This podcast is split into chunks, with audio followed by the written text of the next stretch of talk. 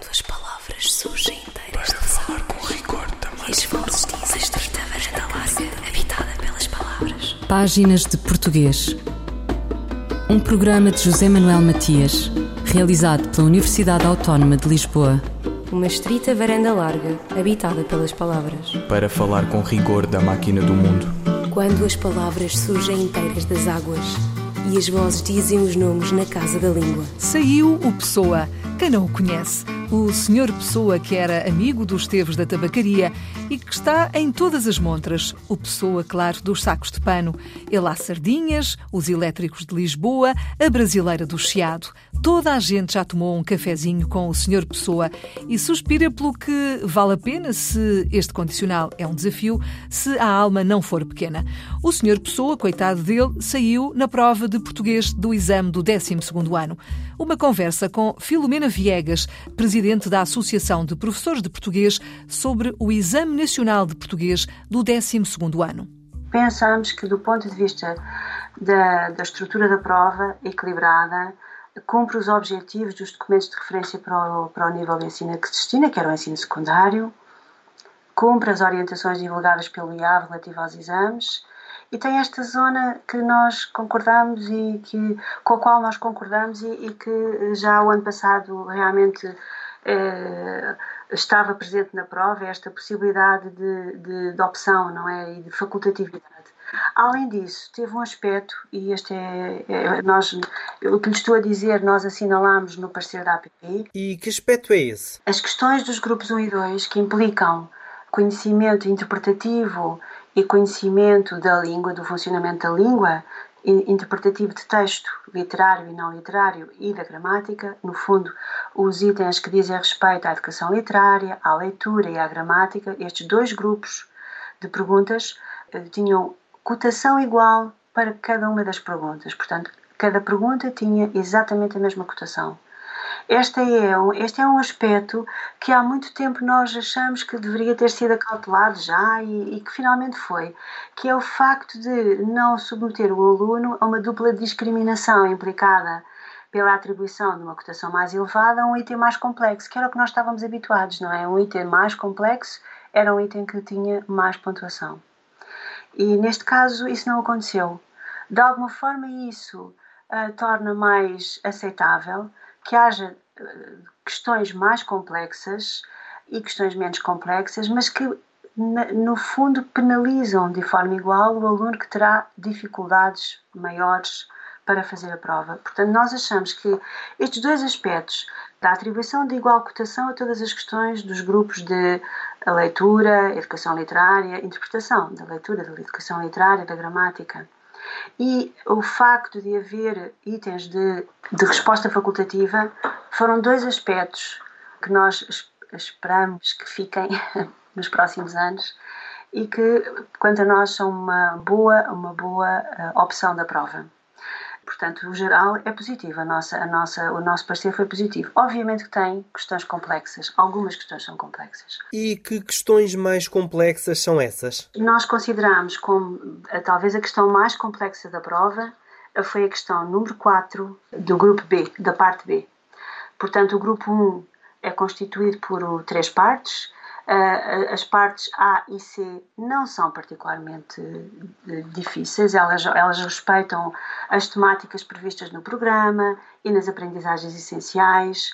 Na realidade, não há nenhuma das questões uh, destes grupos A e C uh, particular dificuldade, mas as questões do grupo B levantam dificuldades e de certeza que terão de colocar dificuldades aos alunos. Contudo, não são questões que nós possamos dizer que não são admissíveis no exame. Pelo contrário, concordamos com a sua introdução, a, inclusão deste tipo de questões. Mas que dificuldades é que foram essas? Esta questão número 4 e a, e a, e a questão, a própria questão número 3 eh, e há uma que é facultativa, que é a número 5, uh, ah, mas estas questões obrigavam a que houvesse uma, um relacionamento de dois textos narrativos, uh, um do, das Viagens da Minha Terra e o outro do Amor de Perdição. Ora, estas duas obras fazem parte dos documentos orientadores, mas juntamente com um terceiro texto, que é a Abóbada, são facultativas, ou seja, apenas uma destas obras deve ser lida pelos alunos. Terá havido escolas que uh, optaram pela abóbada, terá havido escolas que optaram pelas viagens, terá havido escolas que optaram pelo humor de perdição. Contudo, o assunto, o tema que é objeto de questão na, na, nas perguntas uh, fazia parte dos conteúdos do programa. Trata-se do herói romântico as características do herói romântico, esta temática do herói romântico, a, a caracterização do herói romântico faz parte do, do programa e das aprendizagens essenciais. Os alunos devem ser capazes de encontrar características do herói romântico em qualquer destes três textos como obras, destas três obras uh, que uh, são postas no, no corpus de leitura a ser feito. Obviamente que dir-se-á, e, com alguma razão, que quem não leu nenhum destes textos terá mais dificuldade. Contudo, trata-se de leitura e interpretação de texto, e essa é uma capacidade, é uma competência que deve ser desenvolvida. Portanto, nós consideramos que era uh, aceitável que este tipo de pergunta surgisse.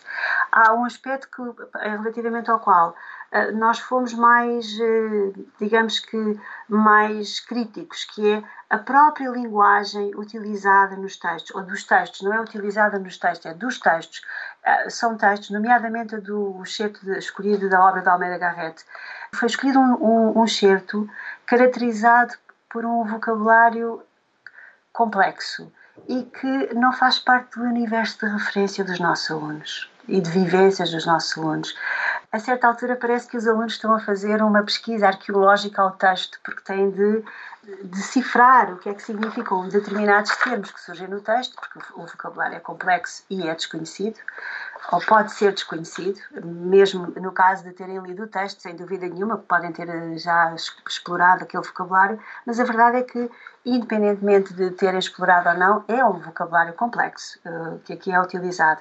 E, nesse sentido, obriga a uma maior. É, é uma pergunta muito exigente, esta número 4. Filomena Viegas, presidente da Associação de Professores de Português, sobre o Exame Nacional de Português do 12 ano. Fulgurações do nosso idioma. Um apontamento da professora brasileira Edleise Mendes. Memórias são mais do que lembranças. Rui Sinati sabia disso. Edleise Mendes escreve esta semana sobre Memórias de Timor-Leste e a língua portuguesa. Talvez conjunções, talvez disjunções. Timor-Leste, um dos países irmãos da comunidade dos países de língua portuguesa, é uma pequena joia localizada no Sudeste Asiático, com extensão territorial de 14.874 km. O jovem país, que se tornou plenamente independente na primeira década do século XXI, em 20 de maio de 2002, foi colônia de Portugal a partir do século XVI até 1975. No entanto, no final do mesmo ano, Timor-Leste foi ocupado pela Indonésia, que o dominou até 2002.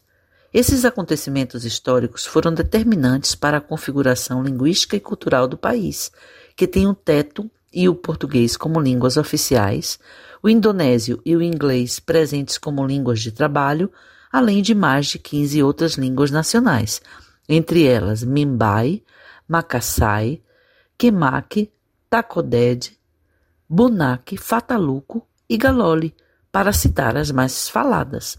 Com em torno de 1 milhão e 300 mil habitantes, Timor-Leste tem um número de falantes de português estimado entre 10 e 20% da população, que fala majoritariamente o tétum, a língua franca nacional. A permanência e expansão do português no país após 1975 foi prejudicada pelo longo período de domínio da Indonésia, que proibiu o uso da língua em todo o território nacional. Ainda assim, o português é a língua de comunicação internacional do país e, ao lado do teto, são as línguas de escolarização. Assim, ao longo das duas últimas décadas, o português vem crescendo e se desenvolvendo cada vez mais como segunda língua, além de ter uma forte presença no imaginário afetivo da população, mesmo entre os não falantes. Em minhas andanças pelo país, com colegas que comigo atuavam em projetos de promoção da língua e de formação de professores, não raras vezes me surpreendi com pessoas que, ao nos ouvirem falar, gritavam: Portugal! Brasil! como que desejassem estabelecer um vínculo imediato conosco. Em uma dessas visitas, em missão do Instituto Internacional da Língua Portuguesa, realizamos a capacitação de professores de português locais, com o objetivo de desenvolver materiais para o portal do professor de português língua estrangeira, língua não materna. Com meu grupo de trabalho, atuaram em torno de 20 professores timorenses, que buscaram na história do país e na sua produção artística e cultural em português os elementos para produzirem os materiais didáticos. Poucas vezes vi professores tão comprometidos e tão apaixonados pelo seu ofício e pela língua que ensinam. O resultado dessa experiência foi a produção de mais de 50 unidades didáticas para o ensino de português, hoje disponíveis no portal. O português cresce cada vez mais na terra timorense e, com não menos força, no coração de seu povo. Edleise Mendes, pequena peregrinação da língua portuguesa em terras timorenses.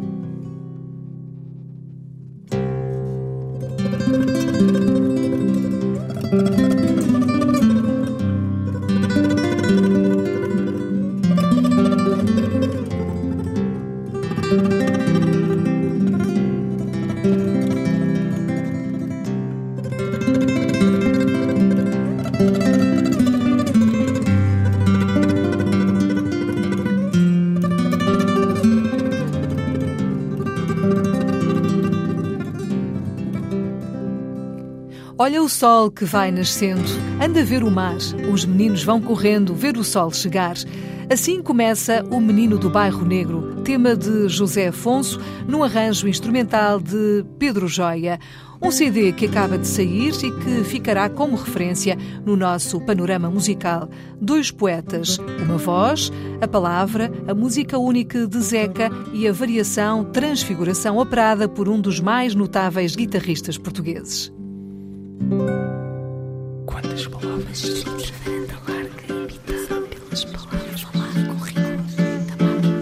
Decorre da geografia que a referencialidade da língua portuguesa na Colômbia esteja no Brasil. É o gigante do lado, o país latino-americano que diz não o ser. É ele, afinal, tal como os outros, num mapa de sol e bruma, de altas montanhas, onde luzem casebres e plainos muito abandonados, onde se arreganham os prédios altos de uma modernidade disfuncional. Em Medellín, terra onde Gardel morreu e Pablo Escobar foi rei, terra onde há uma rádio que leva o nome de Pessoa e onde Botero olha para as ternurentas esculturas gordas que velam os parques da cidade, a professora Luciana Andrade Stanzani tem a tarefa de formar professores de português. Variante brasileira? Europeia? O que acontece é que, de fato, nas escolas, né, muitos estudantes aprendem a língua inglesa e, antes de terminar o colégio, certificam, né, fazem algum exame de certificação da língua inglesa. Nas universidades, que é o meio que eu, que eu atuo mais, os estudantes às vezes já chegam com esse aprendizado da língua inglesa. E apesar de que algumas universidades exigem como requisito para que o estudante se forme é, apresentar também um exame de requisito de inglês, alguns já têm esse exame ou já passaram por esse aprendizado do inglês e decidem é, estudar outras línguas, né? E aí nós temos então a oferta do português, digamos, nesse contexto, né, da universidade.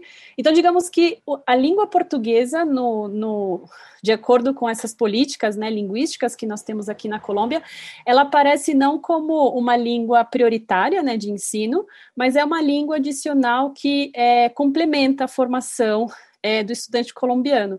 Então, por vezes, é comum encontrar estudantes colombianos, principalmente no âmbito universitário, que escolhem o estudo da língua portuguesa como segunda ou terceira língua, né? O que é interessante porque é, digamos que esses estudantes muitas vezes procuram é, estudar e também certificar a língua portuguesa por razões acadêmicas, né? Por razões profissionais, porque eles consideram que ter um terceiro idioma é, é relevante né, para a construção do currículo e da carreira profissional, e também porque é, muitos gostariam de fazer um, uma pós-graduação no Brasil ou em Portugal, e é, certificar a língua é importante para esse, esse processo, né? Então, eu diria que aqui na Colômbia, digamos que a língua portuguesa, apesar de que né, nós temos uma fronteira entre o Peru, a Colômbia e o Brasil, e nessa fronteira a língua portuguesa ela está extremamente presente, né? Digamos que nesse contexto eu poderia pensar que a língua portuguesa é considerada a segunda língua, né, da, da, da zona da fronteira.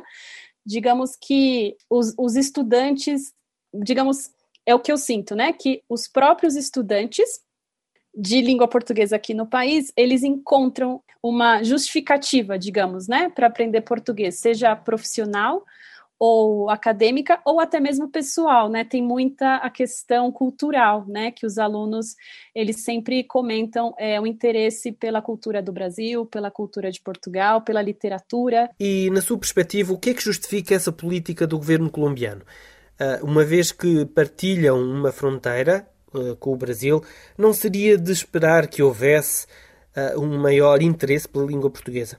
Exato. É, inclusive no início do programa da, da, do Programa Nacional de Bilinguismo, é, muitos acadêmicos criticavam a ideia de bilinguismo, né? Que a bilinguismo era orientado apenas a, a, a dicotomia, né? Inglês e espanhol, espanhol e inglês, sendo que o próprio território colombiano ele é muito diverso linguisticamente, né? Na, na, no próprio país nós temos um país é, plurilingüe, multilingüe, né? Que tem muitas línguas indígenas, tem crioulo. Então, digamos que é uma política que parece que invisibiliza, né, um pouco a própria realidade diversa, né, de, é, linguisticamente do país.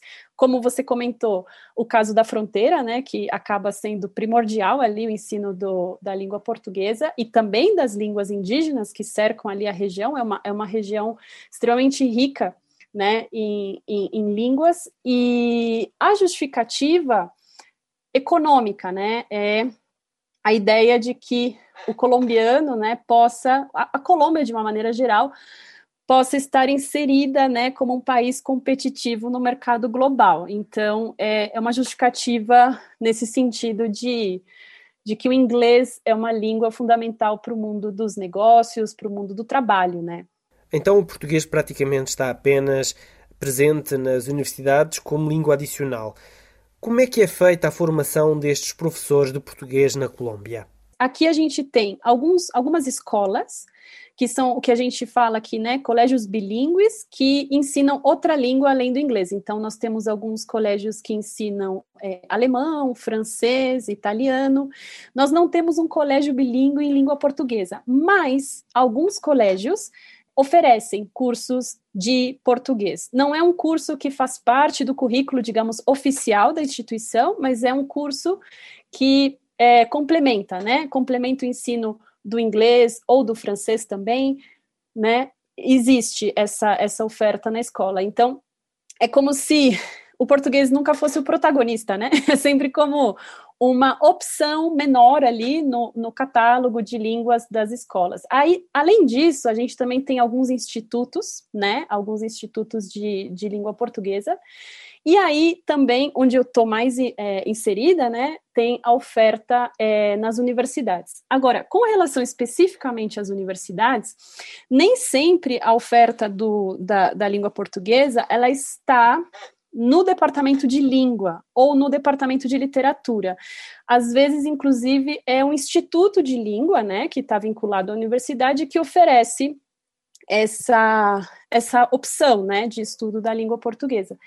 Isso é interessante do ponto de vista é, da formação do professor, que você perguntou, porque não necessariamente é, uma universidade oferecer cursos de língua portuguesa, ela forma, né, professores para o ensino da língua portuguesa.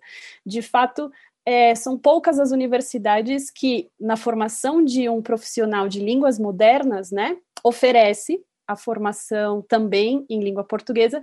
Luciana Stanzani, professora da Universidade de Los Andes, Colômbia, sobre a formação de professores de português no país de Gabriel Garcia Marques. Um provérbio é um provérbio uma rosa, se for em África, é um caju sumarento, o seu sentido no côncavo, na amêndoa e meia-lua. Por exemplo, mesmo na noite mais escura, a mão encontra sempre a boca. Afinal, o que é um provérbio? Sandra Duarte Tavares. De acordo com o dicionário Wise da língua portuguesa, um provérbio é uma frase curta de origem popular, geralmente com ritmo e rima, que sintetiza um conceito a respeito da realidade ou uma regra social ou moral. Os provérbios populares portugueses são passados de geração em geração, fruto da sabedoria popular e encerram sempre ensinamentos e conselhos valiosos, baseados no senso comum ou na experiência. Vejamos alguns exemplos de provérbios populares portugueses. Em terra de cego, quem tem um olho é rei. Amigos, amigos, negócios à parte. De grão em grão, a galinha enche o papo. Devagar se vai a longe. Não deixes para amanhã o que podes fazer hoje. Cão que ladra não morde. Deus escreve direito por linhas tortas. Quem semeia ventos, colhe tempestades. Quem vai ao mar, perde o lugar. Quem não arrisca, não petisca. Os cães ladram e a caravana passa. Quem espera, desespera. Água mole em pedra dura, tanto bate até que fura. Vejamos agora alguns exemplos de provérbios africanos. Se quer ir rápido, vá sozinho. Se quer ir longe, vá em grupo. A mocidade é como a água da ribeira, entrega a si própria, destrói as pontes. O eco da primeira palavra fica sempre no coração. Um macaco, mesmo coberto com a pele de um cordeiro, é sempre um macaco. Pouco a pouco a lagarta consegue devorar a folha da árvore. Padre sem sacristão toca o sino com os pés. Quando dois elefantes brigam, quem sofre é a grama. Trate bem a terra, ela não foi doada a você por seus pais, mas emprestada a você por seus filhos. Quando não existe inimigo no interior, o inimigo no exterior não pode te machucar. Aquele que não sabe dançar irá dizer: a batida dos tambores está ruim. E terminamos com um provérbio árabe: Não digas tudo quanto sabes, não faças tudo quanto podes. Não creias em tudo quanto ouves, não gastes tudo quanto tens. Porque quem diz tudo quanto sabe, quem faz tudo quanto pode, quem crê em tudo quanto ouve, quem gasta tudo quanto tem, muitas vezes diz o que não convém, faz o que não deve, julga o que não vê e gasta o que não pode. Sandra Duarte Tavares, linguista. Eu, El Rei, faço saber aos que este alvará virem que hei por bem me apraz dar licença a Luís de Camões para que possa fazer imprimir nesta cidade de Lisboa uma obra em octava rima chamada Os Lusíadas. Estante Maior. Em colaboração com o Plano Nacional de Leitura. Heráclito de Éfeso diz: O pior de todos os males seria a morte da palavra.